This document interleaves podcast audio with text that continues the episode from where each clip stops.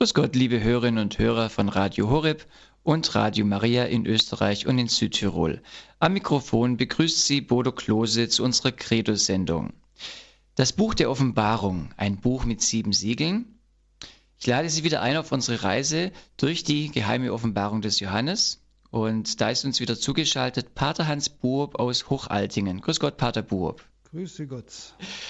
Ja, wie Sie haben schon, schon in neun Teilen die äh, geheime Offenbarung des Johannes näher gebracht und auch was sie bedeutet für die heutige Zeit. Und heute kommt der zehnte Teil, auf den ich mich sehr freue. Liebe Hörerinnen und Hörer, ja, wir hören noch ein bisschen Musik, dass Sie sich einstimmen können auf die Sendung. Und dann kommt der Vortrag von Pater Hans Buob zur geheimen Offenbarung für unsere Zeit, der zehnte Teil.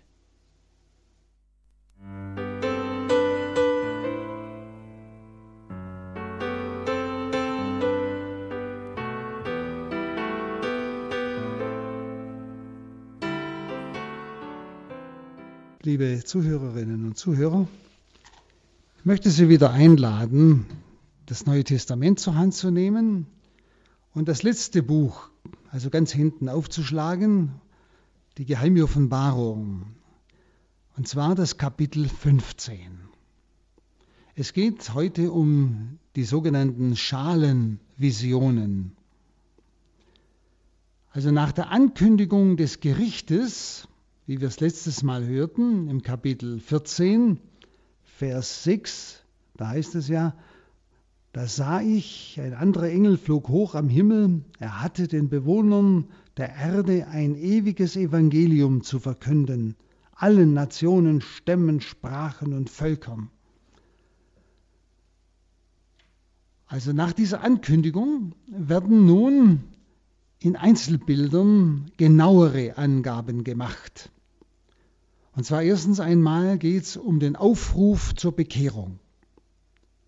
Zweitens um Babylons Sturz. Und drittens das Gericht über die Gottlosen. Der letzten Aufforderung zur Umkehr, die wir letztes Mal hörten, folgt die letzte mahnende Tat Gottes in der Form der Schalenplagen. Auch diese letzten ja, oder letzte Siebenreihe, es sind ja immer sieben Reihen, wie wir es am Anfang erklärten. Es ist immer das Vollendete, das Ganze. Auch diese letzte Siebenreihe von Zuchtmitteln Gottes verfolgen im Endzweck nicht Bestrafung, denn das nützt ja nichts. Gott hat ein anderes Ziel. Es geht um die Bekehrung. Sie sollen nach Gottes Absicht Heimsuchungen zum Heil sein. Und das wird ausgedrückt mit dem dreimaligen Vermerk, dass dieser Zweck nicht erreicht wurde. Das lesen Sie dann in 1611 und 1621. Da heißt es, dennoch verfluchten sie den Gott des Himmels wegen ihrer Schmerzen und ihrer Geschwüre, und sie ließen nicht ab von ihrem Treiben. Und 1621 genauso und gewaltige Hagelbrocken zentnerschwer stürzten vom Himmel auf die Menschen herab. Dennoch verfluchten die Menschen Gott wegen dieser Hagelplage, denn die Plage war über die Maßen groß. Sie merken, Gott straft nicht einfach, sondern Gott lässt, wie wir es immer wieder gesagt haben, den Menschen oder überlässt den Menschen seiner Tat, den Folgen seiner Tat. Und das ist die Zerstörung auch die Zerstörung der Schöpfung. Darüber haben wir schon öfters gesprochen. Wenn das Haupt sich von der Quelle des Lebens trennt, dann zerbricht der ganze Leib. Und der Mensch ist das Haupt der ganzen Schöpfung. Nicht?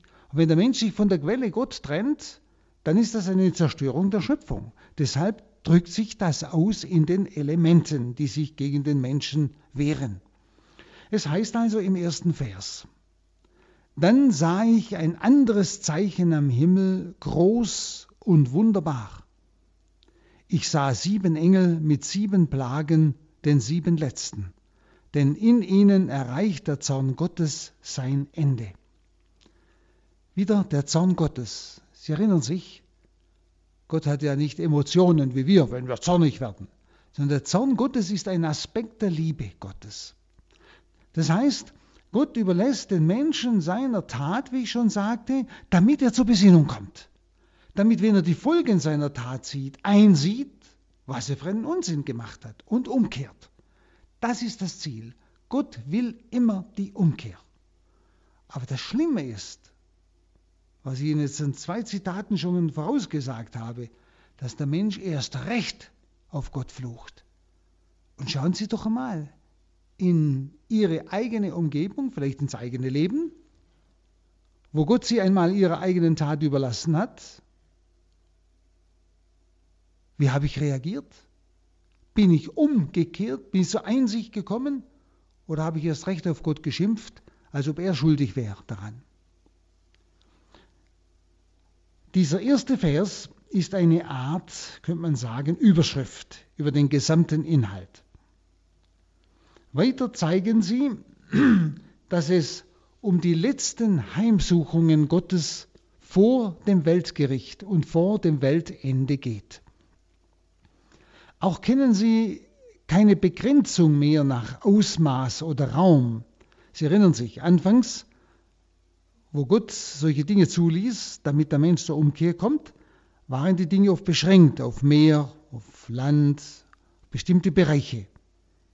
Hier kennen sie kein Ausmaß mehr, äh, keine Begrenzung mehr, sondern sie treffen das gesamte Universum.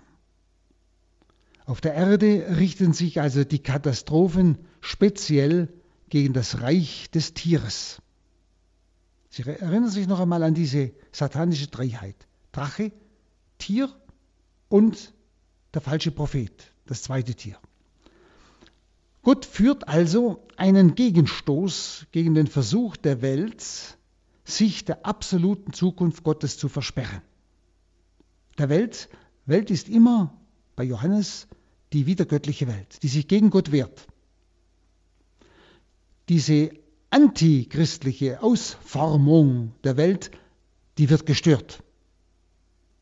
Die Welt will ja gegen Gott, gegen Christus handeln. Und diese Ausformung wird gestört, wird wirksam gehindert durch das Eingreifen Gottes. Die geschilderten harten Maßnahmen sollen Anstoß zur Besinnung sein, aber sie tragen auch Strafcharakter in sich. Der Mensch straft sich nämlich selbst durch sein übles Tod nicht. Und so kann die Weltgeschichte als ein vorläufiges oder vorauslaufendes Weltgericht bezeichnet werden. Johannes schaut in dieser Vision einen bedeutungsvollen Vorgang, der sich am Himmel abspielt. Er nennt ihn groß und wunderbar. So schrecklich es ist, nicht? Er nennt es trotzdem groß und wunderbar, weil er alle menschlichen Vorstellungen übersteigt. Sieben Engel stehen am Himmelsgewölbe also bereit, um die letzten Plagen zu vollstrecken. Wir lesen jetzt Vers 2 bis 8. Dann sah ich etwas, das einem gläsernen Meer glich und mit Feuer durchsetzt war. Und die Sieger über das Tier, über sein Standbild und über die Zahl seines Namens, 666, standen auf dem gläsernen Meer und trugen die Harfen Gottes. Sie sangen das Lied des Mose, des Knechtes Gottes und das Lied zu Ehren des Lammes. Groß und wunderbar sind deine Taten, Herr Gott und Herrscher über die ganze Schöpfung. Gerecht und zuverlässig sind deine Wege, du König der Völker. Wer wird dich nicht fürchten, Herr? Wer wird deinen Namen nicht preisen? Denn du allein bist heilig. Alle Völker kommen und beten dich an, denn deine gerechten Taten sind offenbar geworden. Machen wir hier einen Einschnitt. Also wieder ist ein Bild aus dem Himmel vorgeschaltet vor den Plagen. Das haben Sie jetzt äh, mitbekommen. Immer bevor wieder ein Gericht kommt, könnte man sagen, wo der Mensch zu Besinnung kommen soll, wird zuerst ein Blick in den Himmel gegeben, ein Trostbild, damit die, die am Christus festhalten und seinem Wort getröstet sind und nicht dann durch das, was geschildert wird, gleichsam selber auch in Verzweiflung kommen. Also es bedeutet wieder Ermutigung, Tröstung. Johannes sieht also zuerst einmal die selige Schar, die sich im Kampf gegen das Tier bewährt hat und im Herrn gestorben ist. Er sieht sie jubeln. Der Schauplatz der Vision ist wieder der Thronsaal Gottes, wieder die Schilderung des Fußbodens, nicht der Fußboden, das Himmelsgewölbe, ist durchsichtig, klar, nicht verschwommen, nicht unrein. So wie das Abendrot das Ende des Tages ankündigt, so kündigt die kristallklare, strahlende Fläche das kommende Ende der Welt und das bevorstehende Gericht an. Die Heldenschar, die schon in der Herrlichkeit ist, singt das Siegeslied vor dem Thron. Die dreigliedrige Aufzählung wieder, das Tier und sein Bild und die Zahl seines Namens, benennt also den Feind, über den sie triumphieren, die bereits Erlösten, die durch ihr Blut Zeugnis gegeben haben für Christus. Und es drückt auch dieses Bild ihre aussichtslose Lage aus, in der sie waren, nämlich das Tier, sein Bild und die Zahl des Tieres. Aber als Ohnmächtige wurden sie, wie einst das Volk des alten Bundes, aus der Macht des Pharao befreit. Also jetzt sind wieder diese, diese Heldenschar gemeint, die das Siegeslied vor dem Thron äh, gesungen haben. Nicht? Sie sind hier in dieser Welt bei diesem Feind in einer scheinbar aussichtslosen Situation. Sie wurden ja umgebracht vom Tier und seinem ganzen Anhang. Aber als Ohnmächtige wurden sie, wie einst das Volk des alten Bundes, aus der Macht des Pharao befreit durch die Allmacht des Allerhöchsten. Und deshalb ist ihr Siegeslied ein Danklied an den, der auf dem Thron sitzt. Der Doppelname Lied des Mose und Lied des Lammes zeigt die Beziehung der Rettungstat im Alten Testament zu der Rettungstat, die hier besungen wird. Das, das bedeutet dieser Doppelname. Lied des Mose, damals die Rettung aus der Macht Pharaos und Lied des Lammes, die Rettungstat heute, jetzt, die hier praktisch besungen wird. Beide Mal führt Gott die Rettung durch. Damals durch Mose, jetzt durch das Lamm. Und Mose hat ja verheißen, Gott wird euch einen Propheten erwecken wie mich. Er ist dieses Vorbild für Christus, nicht deshalb diese Parallele. Und hier ist zum zweiten Mal der zukünftige, alles entscheidende Sieg Christi bereits gegenwärtig vorausgenommen wie wir das auch im, Vers, äh, im Kapitel 14 schon gesehen haben. Kapitel 14, Vers 1, nicht? Und ich sah, das Lamm stand auf dem Berg Sion und bei ihm waren 144.000. Auf ihrer Stirn trugen sie seinen Namen und den Namen seines Vaters. Nicht? Sie erinnern sich noch daran. In ihrem Mund fand sich keine Lüge. Nicht?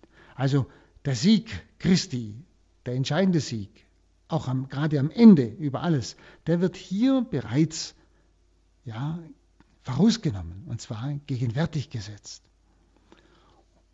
Damit wir heute, so wie damals Johannes und seine Gemeinden, damit auch wir heute keine Angst haben brauchen vor all diesen Folgen, die die Sünde der Welt über die Welt bringt. Und dadurch werden die Gläubigen mit prophetischer Gewissheit auf das sichere Heil und auf das endgültige Heil bestärkt, bevor sie in diese schwere Zeit hineingeführt werden. Denn wir dürfen ja nicht übersehen, dass wir immer mit den Gottlosen in diese schwierigen Zeiten hineingeführt werden. Und dass wir mit den Gottlosen durch diese schwierigen Zeiten hindurchgehen. Wir sind da nicht Zuschauer wie in einer Arena. Nicht? Deshalb gibt der Herr immer wieder diese klare Verheißung. Dieses sichere Heil wird uns vor Augen geführt, dieses endgültige Heil, damit wir mit einer Gelassenheit auch wieder durch Zeiten hindurchschreiten, nicht, die jetzt nachher wieder geschildert werden. Das heißt dann im Vers 5 bis 7, danach sah ich, es öffnete sich der himmlische Tempel, das Zelt des Zeugnisses im Himmel. Und die sieben Engel mit den sieben Plagen traten heraus. Sie waren in reines glänzendes Leinen gekleidet und trugen um ihre Brust einen Gürtel aus Gold. Und eines der vier Lebewesen reichte den sieben Engeln sieben goldene Schalen. Sie waren gefüllt mit dem Zorn des Gottes, der in alle Ewigkeit lebt. Also in einem ganz feierlichen Rahmen werden die sieben Engel nun ausgestattet. Das Portal des himmlischen Tempels öffnet sich. Johannes schaut das Urbild, nachdem Mose auf Gottes Geheiß einst das Bundeszelt errichtet hatte. In Exodus 25, 49, nicht? 25,9 heißt es, genau nach dem Muster der Wohnstätte und aller ihrer Gegenstände, das ich dir zeige, sollt ihr es, nämlich das Bundeszelt, herstellen. Und dann heißt es in 25,40, sieh zu, dass du ihn nach dem Muster ausführst, das du auf dem Berg gesehen hast. Also Johannes schaut dieses Urbild des Bundeszeltes, aus dem nun die Engel heraustreten. Im Hebräerbrief wird es ja auch noch äh, angedeutet in Hebräer 8,5. Nämlich, sie dienen einem Abbild und Schatten der himmlischen Dinge, nach der Anweisung, die Mose erhielt, als er daran ging, das Zelt zu errichten. Sieh zu, heißt es, dass du alles nach dem Urbild ausführst, das dir auf dem Berg gezeigt wurde. Also auch im Hebräerbrief. Nicht? Und das Urbild sieht nun Johannes. Und in diesem Zelt hat sich Gott durch Machttaten im alttestamentlichen Volk gegenwärtig bezeugt. Und aus dem Tempel treten nun sieben Engel in priesterlicher Gewandung heraus. Sie kommen vom priesterlichen Dienst vor dem Allerhöchsten, um diesen priesterlichen Dienst fortzusetzen, und zwar in der Erfüllung ihres Auftrages an der Erde. Und für diese bringen sie sieben Plagen mit. Sie kommen also von Gott und tun ihren Dienst für den heiligen und gerechten König der Völker. Und eines der vier Lebewesen, denken Sie wieder an das Kapitel 4 am Anfang, Kapitel 4, Vers 7, das erste wesentlich einem Löwen und so weiter, diese verschiedenen Gesichter. Nicht? Und der, eines der vier Lebewesen, die ja in besonderer Beziehung zur Schöpfung stehen, wie wir es ja damals erklärten, rüstet die Engel für ihre Aufgaben aus. Eines der vier Lebewesen rüstet sie aus. Also eines der vier Elemente könnte man auch sagen, eventuell. Nicht? Rüstet die Engel für ihre Aufgabe aus. Die Engel werden mit sieben himmlischen Gefäßen ausgestattet, deren Inhalt der Zorn Gottes ist. Also wieder ist es die Schöpfung, die sich am Menschen rächt. Merken Sie es. Dann Vers 8. Und der Tempel füllte sich mit dem Rauch der Herrlichkeit und der Macht Gottes. Niemand konnte den Tempel betreten, bis die sieben Plagen aus der Hand der sieben Engel zu ihrem Ende gekommen waren. Also dieser Rauch war das äußere Zeichen für die Anwesenheit der Herrlichkeit und Macht des Allerhöchsten. Das können Sie im Alten Testament äh, nachlesen, als das Bundeszelt eingeweiht wurde, als der Tempel eingeweiht wurde, ließ sich Gott herab im Zeichen eben der Wolke, des Rauches, sodass niemand hineingehen konnte. Also dieser Rauch macht den Eintritt für Menschen unmöglich. Aber ist Zeichen der Gegenwart des Allmächtigen. Während die Schalenplagen also vollzogen werden, ist Gott unnahbar. Also keine Fürbitte oder Vermittlung kann sein Strafgericht abwenden. Das heißt, es geht jetzt darum, die Menschen noch einmal ja, wirklich zu bewegen zur Umkehr. Es hört sich vielleicht, ja, nicht nur vielleicht, sehr hart an. Gott ist jetzt in diesem Falle dieser Plagen, die da über die Welt kommen, über die ganze Welt kommen, unnahbar. Also dass keine Fürbitte und keine Vermittlung das Strafgericht abwenden kann. Warum? Wenn es abwendet, dann hat, haben die Menschen wieder keine Chance umzukehren. Dann machen sie genauso weiter wie vorher. Deshalb wird das jetzt unabwendbar sein, weil es um das Heil der Menschen geht. Es geht vor dem Weltende um das Heil der Menschen noch zu retten. Ich sage mal so, das menschlich, was zu retten ist, wer sich noch retten lässt. Und deshalb lässt sich Gott nicht mehr hindern, diese Schalen gleichsam auszugießen, um doch noch die bereitwilligen Menschen für das Heil zu gewinnen. Und nun folgt die Ausführung der Schalenplagen, nämlich das dritte Wehe. Das ist Kapitel 16. Die Schalenvisionen entsprechen, und zwar in Abfolge und Inhalt, den Posaunenvisionen, über die wir schon gesprochen haben. Beide lehnen sich eng an die biblische Vorlage, nämlich die Schilderung der ägyptischen Plagen. Äh, vergleichen da können Sie mal schauen, 8, 7 bis 12. Da hatten wir es ja auch schon, nicht? In der geheimen Offenbarung. Der erste Engel blies seine Posaune, da fiel Hagel und Feuer, der zweite Engel und so weiter. Nicht, das haben wir ja schon miteinander betrachtet. Der Schwere nach sind diese letzten allerdings, da sie ja dem nahenden Weltende entsprechen, aufs höchste gesteigert. Also damit der Mensch doch endlich zur Besinnung kommt. Nicht? Das heißt da im Vers 1, dann hörte ich, wie eine laute Stimme aus dem Tempel den sieben Engeln zurief, Geht und gießt die sieben Schalen mit dem Zorn Gottes über die Erde. Die Stimme kommt aus dem Tempel, wenn Sie genau hingehört haben. Gott selbst also gibt den Befehl zum Leeren der Schalen, Ausleeren der Schalen. Das Wort des Schöpfers selbst leitet den Endprozess ein, für die Verwandlung seiner Schöpfung aus der vorläufigen Gestalt hin zur vollendeten Gestalt. Die Stimme kommt aus dem Tempel, das heißt, es ist Gottes Stimme. Dann heißt es in Vers 2 bis 4, der erste ging und goss seine Schale über das Land. Da bildete sich ein böses und schlimmes Geschwür an den Menschen, die das Kennzeichen des Tieres trugen, nämlich 666, und sein Standbild anbeteten. Der zweite Engel goss seine Schale über das Meer, da wurde es zu Blut, das aussah wie das Blut eines Toten, und alle Lebewesen im Meer starben. Der dritte goss seine Schale über die Flüsse und Quellen, da wurde alles zu Blut. Also die ersten vier Schalenplagen treffen ganz entsprechend den Posaunenplagen die Erde dann das Meer und das Süßwasser und die Sonne.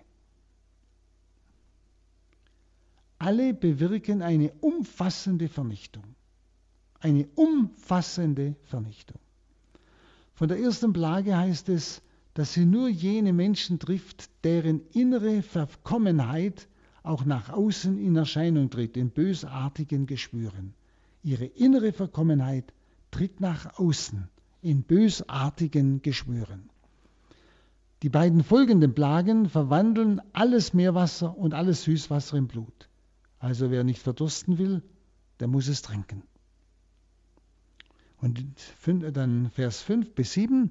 Und ich hörte den Engel, der die Macht über das Wasser hat, sagen, Gerecht bist du, der du bist und der du warst, du Heiliger.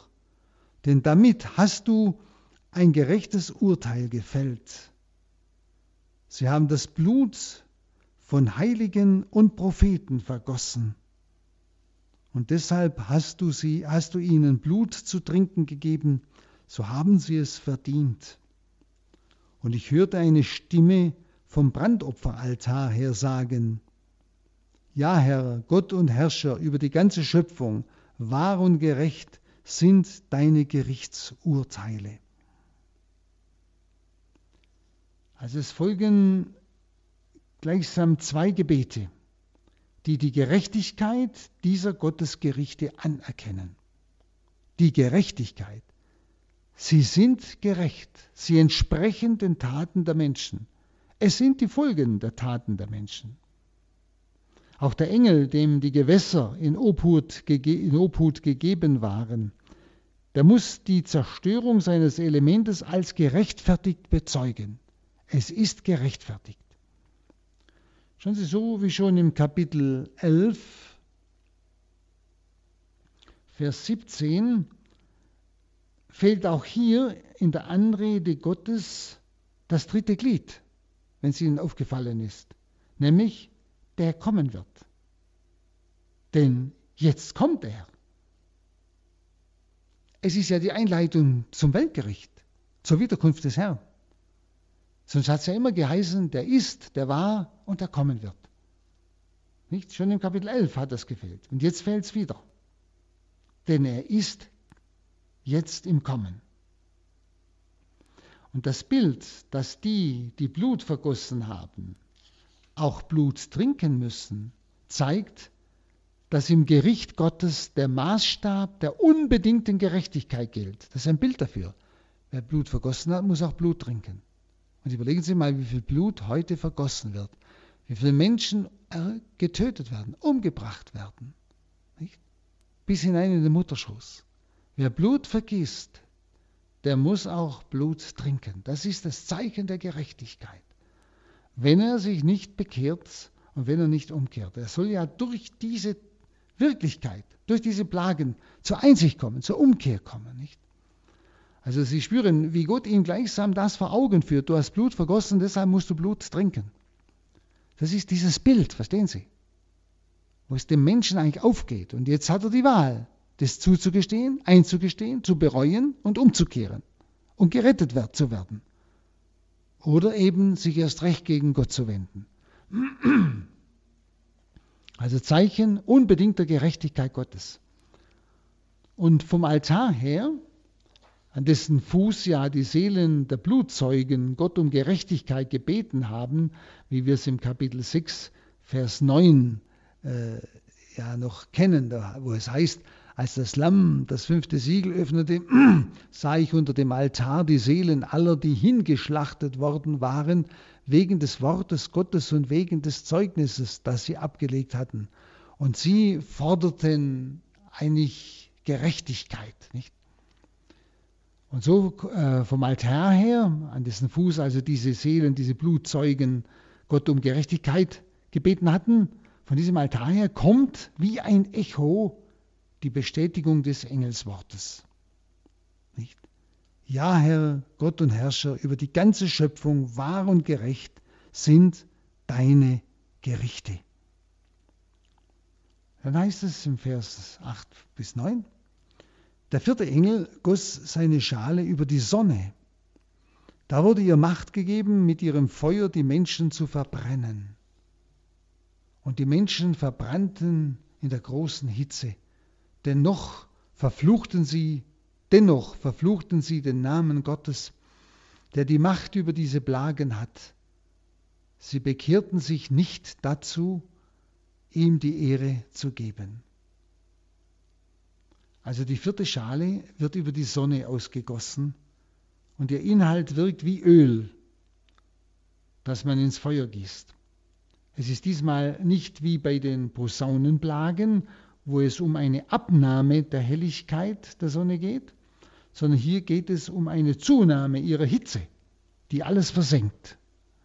Und ich denke, das, was wir dieser Tage so mitbekommen haben, wo so eine Eruption der Sonne stattgefunden hat und wo man auf der Erde mit einigem rechnen musste, merken wir plötzlich, dass das alles nicht irgendwelche träumerische Bilder sind, sondern dass das alles vorstellbar ist, dass das alles möglich ist.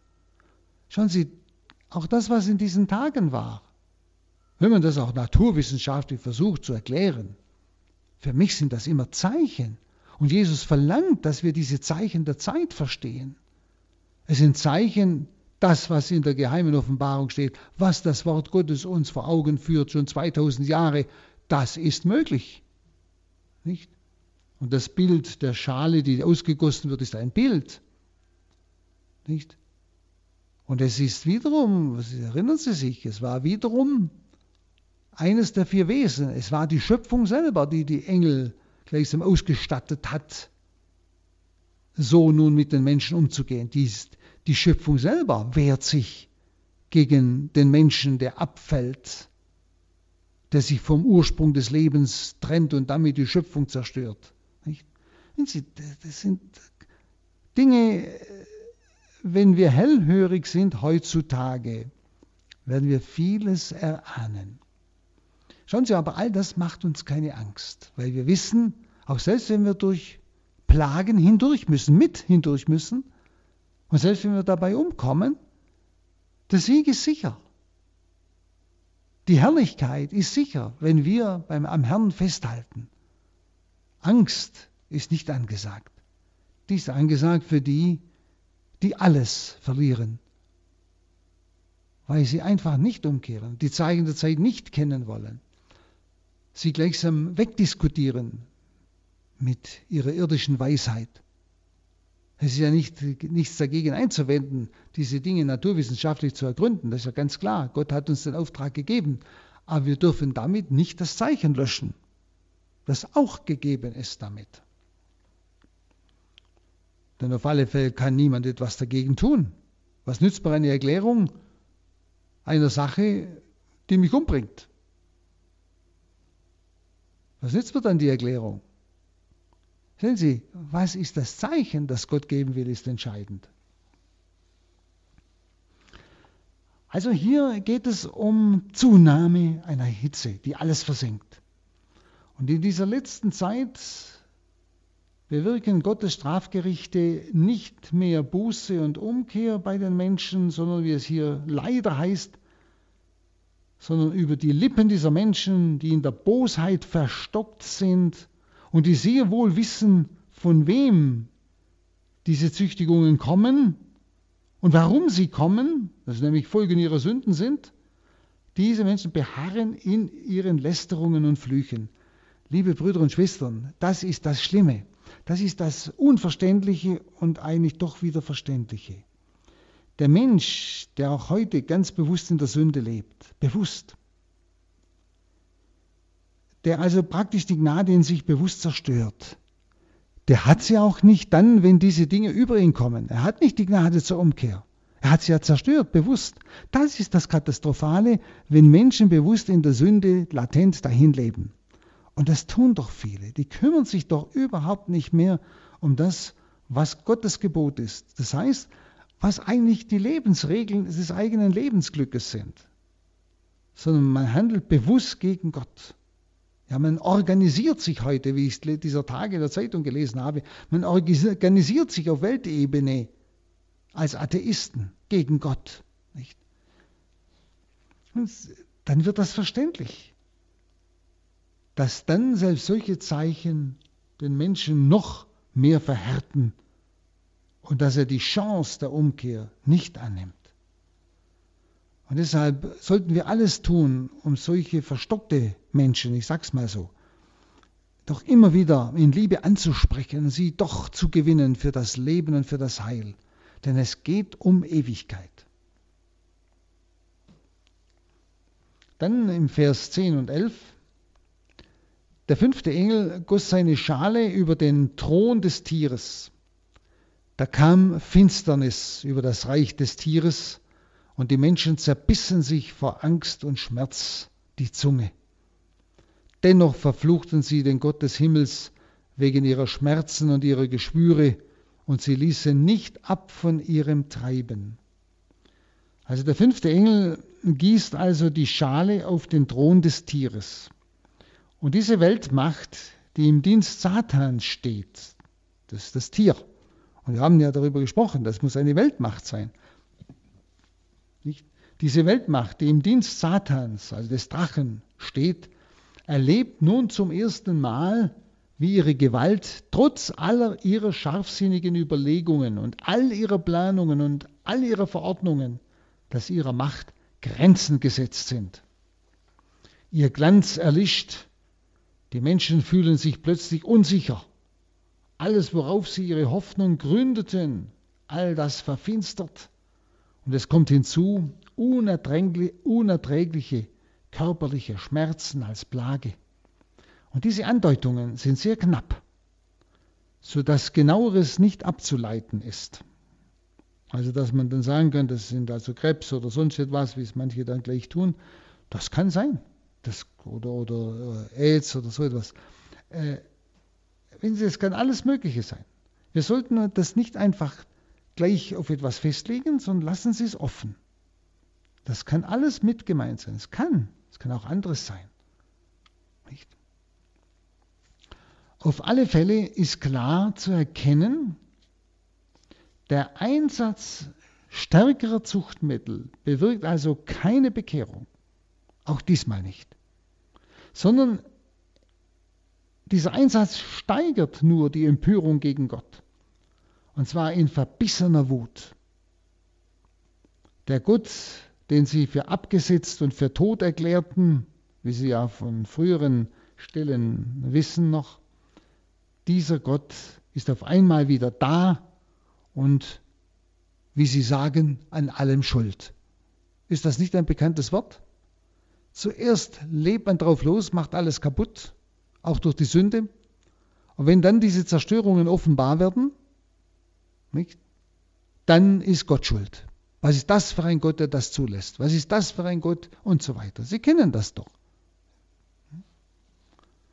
Zuerst wird Gott geleugnet und dann, wenn die Katastrophen reinfallen, dann will keiner schuld sein. Dann auf einmal, auf einmal anerkennen sogar die Atheisten Gott, weil sie einen Schuldigen brauchen. Seien Sie hellhörig, dann wird Ihnen das alles nicht ganz fremd vorkommen. Leute, die Gott leugnen, aber sobald Elend und Leid irgendwo auftauchen, dann wird Gott verdächtig gemacht. Das ist so ein Widerspruch und so komisch, dass man eigentlich merkt, dass diese Leute sich sehr bewusst gegen Gott stellen, auch wenn sie sich Atheisten nennen, Sie sind es nicht. Sie sind Gottes Leugner, sehr oft. Das Wort Gottes will diese Menschen zur Besinnung bringen. Gott wirbt um sie und wir sollten es auch tun. Dann 12 bis 16. Der sechste Engel goss seine Schale über den großen Strom, den Euphrat. Da trocknete sein Wasser aus sodass den Königen des Ostens der Weg offen stand. Dann sah ich aus dem Maul des Drachen und aus dem Maul des Tieres und aus dem Maul des falschen Propheten drei unreine Geister hervorkommen, die wie Frösche aussahen. Es sind Dämonengeister, die Wunderzeichen tun. Sie schwärmten aus zu den Königen der ganzen Erde, um sie zusammenzuholen für den Krieg am großen Tag Gottes, des Herrschers über die ganze Schöpfung. Siehe, ich komme wie ein Dieb, selig wer wach bleibt und sein Gewand anbehält, damit er nicht nackt gehen muss und man seine Blöße sieht. Die Geister führten Krieg oder führten die Könige an dem Ort zusammen, der auf Hebräisch Harmagedon heißt. Also diese sechste Schalenplage ist ausführlich beschrieben. Die vorausgehende Plage bezog sich also auf das Tier selbst. Die jetzt bezieht sich auf die Bundesgenossen und die Werkzeuge dieser Weltmacht, die ja im Dienste Satan steht. Auf die Bundesgenossen und die zu ihm stehen. Nicht? Und mit dem Austrocknen des Euphratstromes ist gleichsam, das ist ein Bild wieder, nicht, die Schranke beseitigt, die die Zusammenfassung des ganzen Machtpotenzials des Antichrist bisher verhinderte. Da war ja eine Schranke. Der Euphrat war eine Grenze. Nicht? Und die ist ausgetrocknet. Jetzt kommt die Zusammenfassung des ganzen Machtpotenzials des Antichrist, das bisher verhindert war. alle, die, was das bedeutet, wir können nur wach sein. Aber es ist eine Zusammenfassung des ganzen Machtpotenzials. Er tut jetzt alle Kräfte zusammen. Alle, die im Dienst der satanischen Dreieinigkeit stehen, die ja hier wieder eigens aufgezählt wird, nicht? Sie haben es ja mitbekommen, nicht? Dann sah ich aus dem Maul des Drachen, nicht? Aus dem Maul des Tieres und aus dem Maul des falschen Propheten. Das ist diese satanische Dreieinheit, nicht? Alle, die im Dienste der satanischen Dreieinheit stehen, wie sie schon im äh, Kapitel 13, Vers 11 äh, beschrieben wurde, nicht? glauben, jetzt ist es günstig, den Vernichtungsschlag gegen die Kirche Christi auf Erden zu führen. Sie glauben, jetzt ist es günstig. Die Propaganda wird verdoppelt.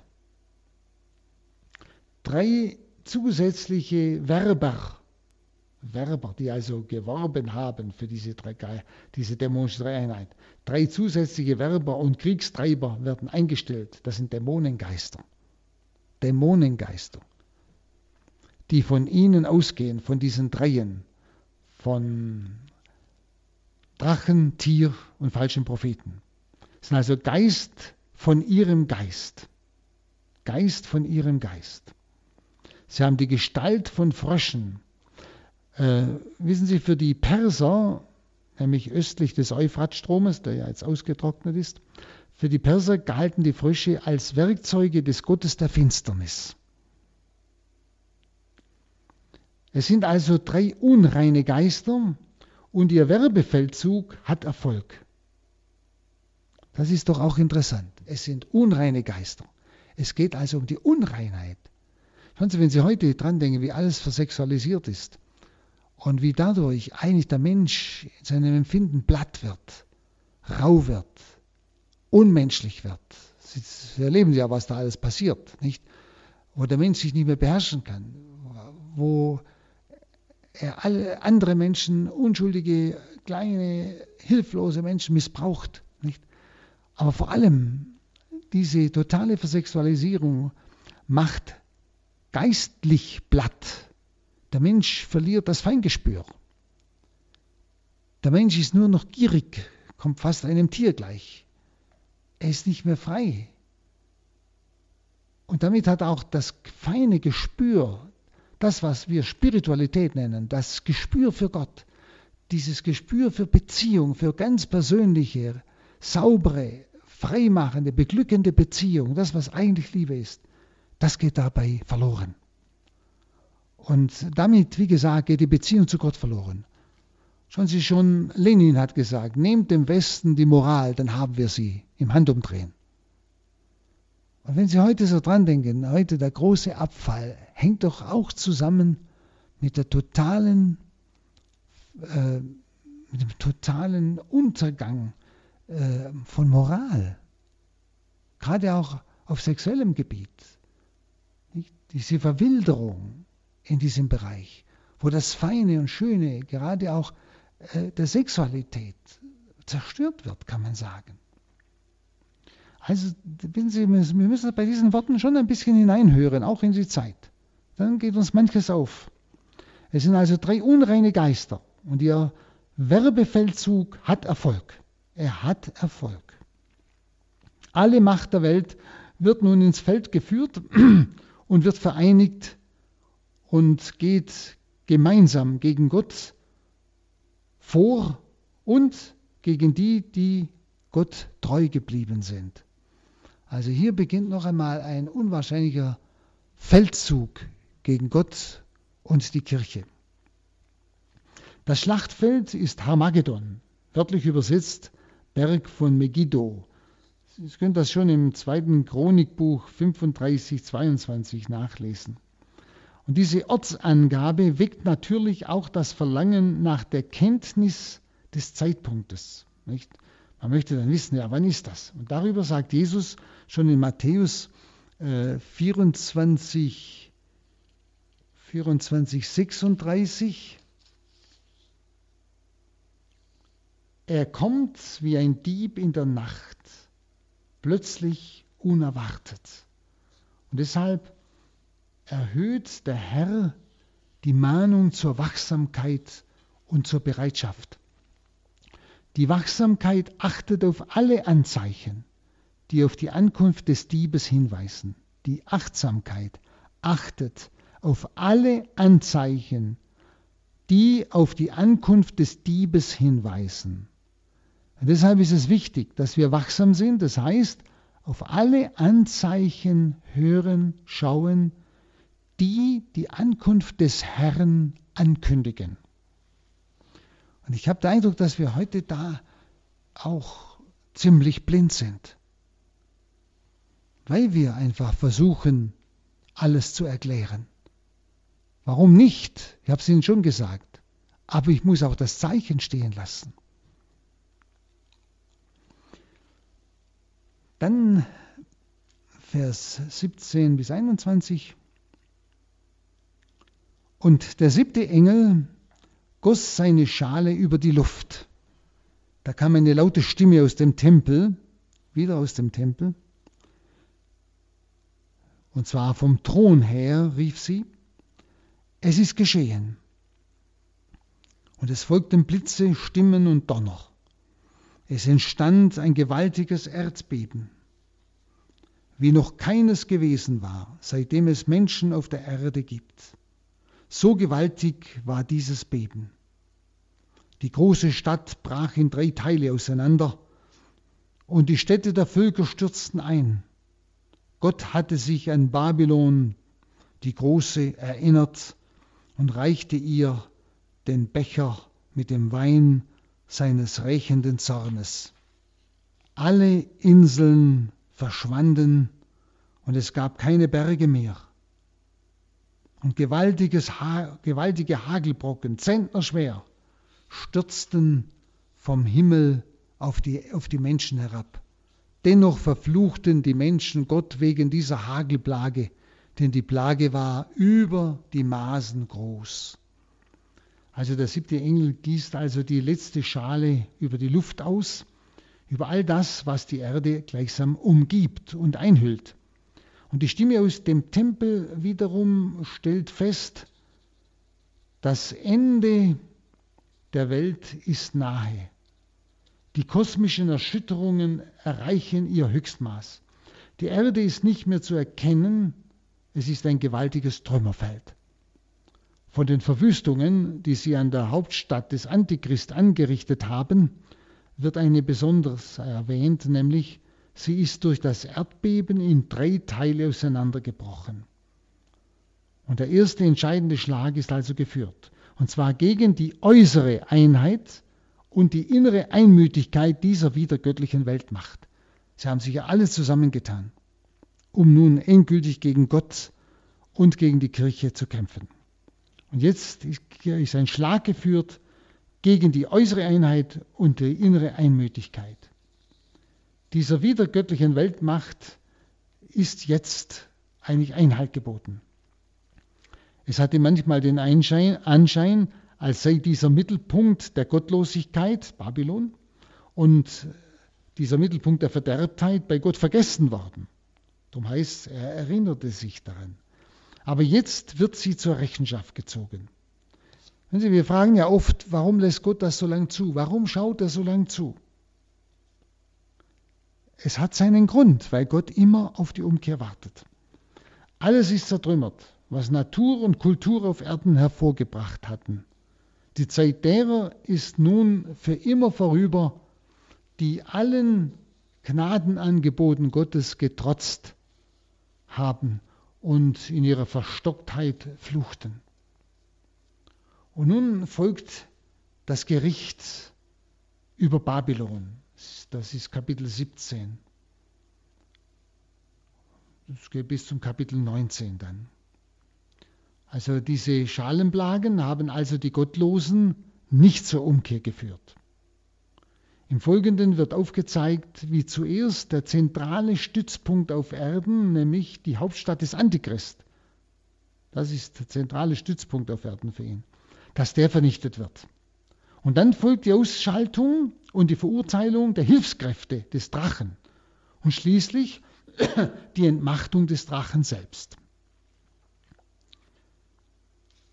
Nun Kapitel 17 Da geht es um das Bild von der Hure Babylons und seine Deutung. Nimm mal Vers 1 und 2. Dann kam einer der sieben Engel, welche die sieben Schalen trugen, und sagte zu mir, Komm, ich zeige dir das Strafgericht über die große Hure, die an den vielen Gewässern sitzt. Denn mit ihr haben die Könige der Erde Unzucht getrieben, und vom Wein ihrer Hurerei wurden die Bewohner der Erde betrunken. Also Johannes schildert ein Bild von der Residenz des Antichrist. Die ersten beiden Verse sind wieder wie eine Überschrift, die das Thema angibt. Babylon an vielen Wassern zeigt an eigentlich das ganze Kanalnetz des Euphrat. Nicht Babylon, am Euphrat. Das ist also gemeint das ganze Kanalnetz des Euphrat, das die Stadt und die Umgebung durchzog. Und diese Stadt hat alle Bewohner der Erde mit ihrem widergöttlichen und sittenlosen Geist angesteckt. Das ist mit der Hurerei gemeint. Widergöttlichen und sittenlosen Geist. Da heißt es im Vers 3, sehen Sie, und das, das, da können Sie selber einmal überlegen. Wo ist der Punkt, der Mittelpunkt, von dem aus die ganze Welt mit der ganzen Wiedergöttlichkeit und Sittenlosigkeit eigentlich überfallen wird? Nicht? Woher kommen diese Strömungen. Vers 3, der Geist ergriff mich und der Engel entrückte mich in die Wüste.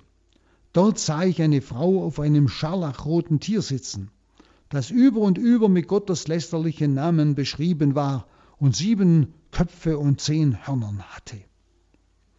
Also von dieser Wüste aus, in die Johannes jetzt geführt wird, hat auch Jesaja schon das Gericht über Babylon geschaut, in Jesaja 21, 1 bis 1 und 10. Da können Sie das auch nachlesen. Nicht? Da heißt es Ausspruch über die Wüste am Meer. Wie die Stürme im Negev toben, so kommt Unheil aus der Wüste, aus dem schaurigen Land. Nicht? Und genauso 21, 10. Nicht? Also wiederum eine, ein Vorbild des Alten, im Alten Testament schon. Nun, diese Hauptstadt des Antichrist erscheint in der sinnbildlichen Gestalt einer Frau. Sie ist das Kontrastbild zu der anderen Frau im Kapitel 12, wie Sie sich erinnern, dem Sinnbild der Kirche Gottes und eben zu der Braut des Lammes im Kapitel 21, 9.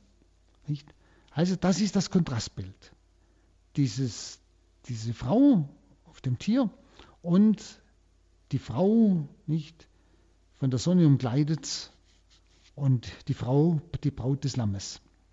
Hingabe an den Willen Gottes und ihren Herrn Jesus Christus kennzeichnen die Kirche. Hingabe an den Willen Satans ist das Wesensmerkmal des Antichrist, also der Gegenkirche. Und deshalb wird diese eben als Hure bezeichnet. Nicht? Diese Gegenkirche könnte man sagen. Und sie reitet auf einem Tier. Es ist das Tier, das aus dem Abgrund kommt, wie wir es äh, im Kapitel 13, Vers 1 bis 10 ja gelesen haben. Nicht? Und diese ganzen gotteslästerlichen Namen auf dem Leib des Tieres, wie wir es damals äh, gelesen haben, zeigen die Artverwandtschaft mit dem Satan. Das Tier trägt also die Hure auf ihrem Rücken. Und da heißt es im Vers 4, die Frau war in Purpur und Scharlach gekleidet und mit Gold, Edelsteinen und Perlen geschmückt. Sie hielt einen goldenen Becher in der Hand, der mit dem abscheulichen Schmutz ihrer Hurerei gefüllt war. Also das Weib ist eine geschmacklose Ungeheuerlichkeit. Ihr doppelfarbiges Kleid trägt einmal die Farbe der Herrschaft, nämlich Purpur. Sie herrscht und die Farbe des Tieres, wie es im Vers, wie es im Vers 3 ja geschildert ist. Auf des Tieres, auf dem ja das Weib sitzt. Und das Weib ist überladen vom Schmuck der Erde, vom Schmuck der Erde.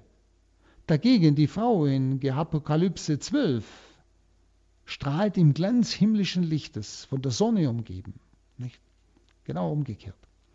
Und dieser ganze aufdringliche Prunk dieser, dieses Weibes auf, der, auf dem Tier zeigt etwas von dieser Armut und Leere Also von dieser Hässlichkeit und Unsicherheit des Inneren dieser Person oder dieser Gestalt, muss man sagen. Das ist ja ein Bild. Und der Inhalt des Bechers, den sie da trägt, zeigt die tiefe Verkommenheit, mit der sie alle Welt berauscht. Es zeigt, dass Gottlosigkeit und Sittenlosigkeit Hand in Hand gehen. Schauen Sie, das ist doch das, was wir erleben und das muss uns doch wach, wach bringen. Nicht? Das ist es doch. Schauen Sie, ein, ein ganz konkretes Bild. Es zeigt, dass Gottlosigkeit und Sittenlosigkeit Hand in Hand gehen. Dann Vers 5. Auf ihrer Stirn stand ein Name, ein geheimnisvoller Name. Babylon, die Große, die Mutter der Huren und aller Abscheulichkeiten der Erde. Also Huren ist hier immer gemeint, äh, sie dienen nicht Gott, sondern Götzen. Also Gottlosigkeit, Götzendienst und so weiter. Nicht? Aber es ist auch Unzucht gemeint, weil das immer ineinander geht. Das werden Sie immer wieder feststellen. Schauen Sie, dass uns vielleicht auch klar wird, je mehr die Unzucht auch in unseren äh, christlichen Bereichen äh, Einlass gewinnt, umso schneller sinkt der Glaube. Auch wenn, wenn die Leute noch, noch, vielleicht noch beten, aber ist noch Glaube da? Ist noch eine persönliche Gottesbeziehung da? Es ist praktischer Atheismus. Schauen Sie nur mal ganz, ganz konkret hin. Wir dürfen uns nicht die Augen verbinden. Wir müssen ganz klar sehen, was ist los. Auch in der Kirche Gottes. Nicht? Wo Unzucht Einlass gefunden hat, sinkt der Glaube, sinkt die Beziehung zu Gott. Es kommt zum praktischen Atheismus. Äh, Vers 5 habe ich gerade gelesen. Ne? Auf ihrer Stirn stand ein Name, geheimnisvoller Name, Babylon die Große, die Mutter der Huren und aller Abscheulichkeiten der, der Welt. Also die Huren der Stadt Rom, die, also im wörtlichen Sinn jetzt die Huren der Stadt Rom, trugen ein Stirnband mit ihrem Namen. Und jetzt liest Johannes auf dem Stirnband dieser Hure den Namen Babylon. Johannes nennt diesen Namen ein Geheimnis. Er sagt, er ist ein geheimnisvoller Name, Babylon die Große. Das heißt, es, ist nie, es geht nicht um das historische Babylon, das damals ja schon gar nicht mehr existierte, sondern um einen Decknamen, hinter dem sich eine Stadt verbirgt, die Johannes in seiner Zeit nicht nennen wollte. Wohl die Hauptstadt des römischen Imperiums, nämlich Rom. Rom hat alle gezwungen, in seinem ganzen Reich zur Abgötterei, denken jetzt an die ganzen Christenverfolgungen, nicht? Zur Abgötterei in seinem Reich. Aber in der Apokalypse ist auch das, auch Rom jetzt in diesem konkreten Sinn wiederum nur Symbol nämlich für Überzeitliches. Denn das wäre sonst längst vorbei und hätte heute keine Bedeutung mehr. Das Wort Gottes hat aber heute noch Bedeutung. Das hat seine überzeitliche Bedeutung. Dann Vers 6 bis 7. Und ich sah, dass die Frau betrunken war vom Blut der Heiligen und vom Blut der Zeugen Jesu. Beim Anblick der Frau ergriff mich großes Erstaunen. Der Engel aber sagte zu mir, warum bist du erstaunt? Ich will dir das Geheimnis der Frau enthüllen und das Geheimnis des Tieres mit den sieben Köpfen und den zehn Hörnern, auf dem sie sitzt. Also es ist der Rausch vom Blut der Christen, die sie hat umbringen lassen. Und Johannes ist vor dem verwirrenden Bild erschrocken und verwundert, wie so eine Scheußlichkeit überhaupt möglich ist. In Vers 7 versucht ja der Engel ihm Erläuterungen zu dem Abscheulichen, was er geschaut hat, zu geben. Das heißt dann in 8 und 9, das Tier, das du gesehen hast, war einmal, war einmal und ist jetzt nicht. Es wird aber aus dem Abgrund heraufsteigen und dann ins Verderben gehen. Staunen werden die Bewohner der Erde, deren Namen seit der Erschaffung der Welt nicht im Buch des Lebens verzeichnet sind. Sie werden beim Anblick des Tieres staunen, denn es war einmal und ist jetzt nicht, wird aber wieder da sein. Hier braucht man Verstand und Kenntnis. Die sieben Köpfe bedeuten die sieben Berge, auf denen die Frau sitzt. Sie bedeuten auch sieben Könige. Also das Tier wurde ja schon einmal vorgestellt in 13.1 und 10. Nicht? dass der Engel es hier noch einmal erklärt, ist ein Zeichen, dass dem Tier als der wichtigeren Erscheinung mehr Aufmerksamkeit zu widmen ist. Der Engel fügt also hier Ergänzungen für das Tier an, damit man es erkennen kann. Also es ist wichtig für uns, damit man es erkennen kann, weil es ja verschlüsselt damals weitergegeben werden musste. Deshalb bleibt manches für uns auch heute noch im Dunkel, was, was wohl alles gemeint ist.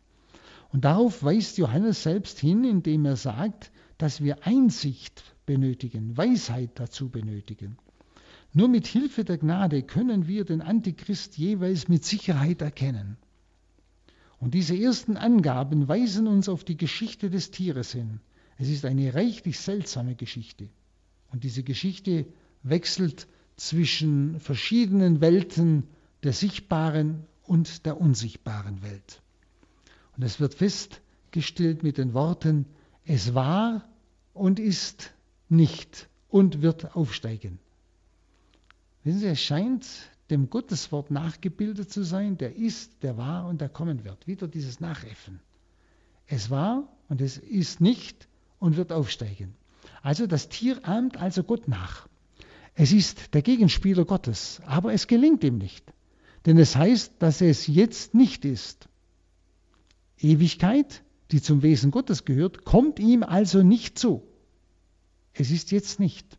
Und darin liegt aber noch ein zweiter Nachahmungsversuch, nämlich der Antichrist möchte nämlich die erste Ankunft Christi, seinen Weggang aus der Welt, nicht, seine, Himmelfahrt und seine Ankunft zum Gericht imitieren, nachmachen, nachäffen. Und das wird ihm nur äußerlich gelingen, denn seine Wiederkunft kommt nicht aus göttlicher Herrlichkeit, sondern aus dem Abgrund des Verderbens, wohin es schließlich für immer dann zurückkehren muss. Wer das Wesen des Tieres nicht versteht, wird großen Eindruck empfinden bei seinem Wiedererscheinen. Und deshalb müssen wir gefasst sein. Wer das Wesen des Tieres nicht versteht, wird großen Eindruck empfinden bei seinem Wiedererscheinen. Also die Auserwählten nach Kapitel 13, 8 werden die notwendige Unterscheidungsgabe besitzen, heißt es dort. Wenn sie mit Christus leben und um den Geist Gottes bitten. Dagegen die anderen, die das Schicksal des Tieres auch am Ende teilen, nämlich Ausschluss aus dem ewigen Leben, begegnen dem wiedererstandenen Tier, so wie es schon im Kapitel 13.3 geheißen hat, mit Staunen und ehrfürchtiger Ergebenheit. Wir dürfen da äh, nicht meinen, wir sind davon verschont, wenn wir nicht auf Draht bleiben. Der Sinn dieser Aussage über das Tier möchte auch inhaltlich näheren Bescheid geben über diese Erscheinung der Endzeit. Aber dazu gehört wieder die Einsicht des Glaubens. Dann heißt es im Vers 9 noch,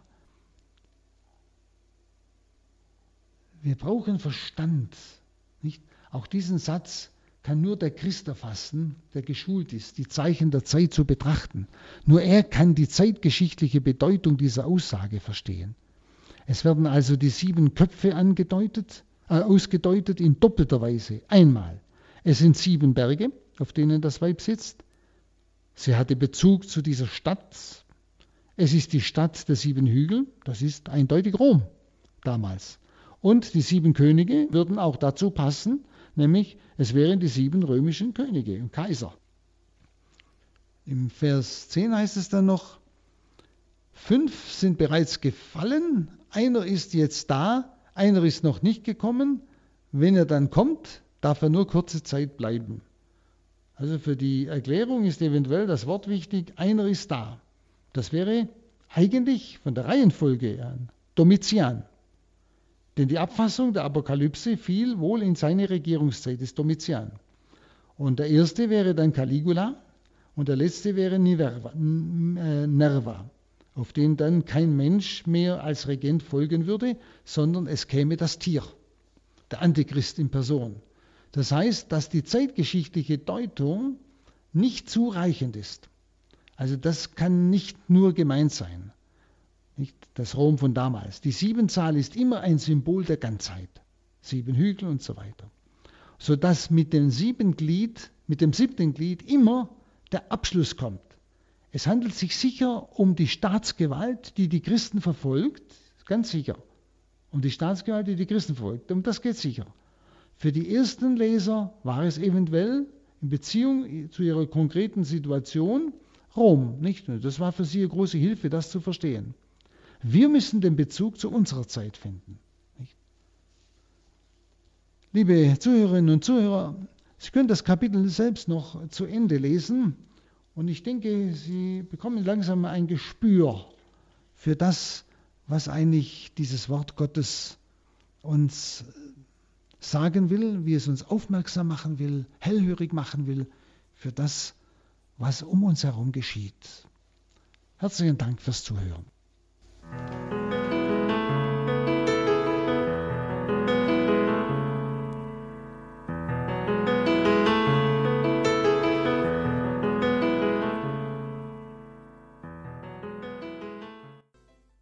Das war der zehnte Teil der Reihe Die Botschaft der geheimen Offenbarung für unsere Zeit mit Pater Hans Burb.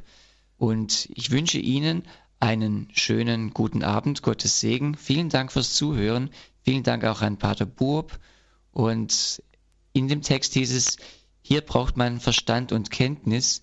Und ich spüre, wir kommen immer mehr ins Verstehen und ins Kennenlernen dieser geheimen Offenbarung, sodass wir immer mehr verstehen, um was es eigentlich geht. Vielen Dank, Pater Burb, dafür. Wir wünschen einen schönen Abend. Am Mikrofon verabschiedet sich Bodo Klose.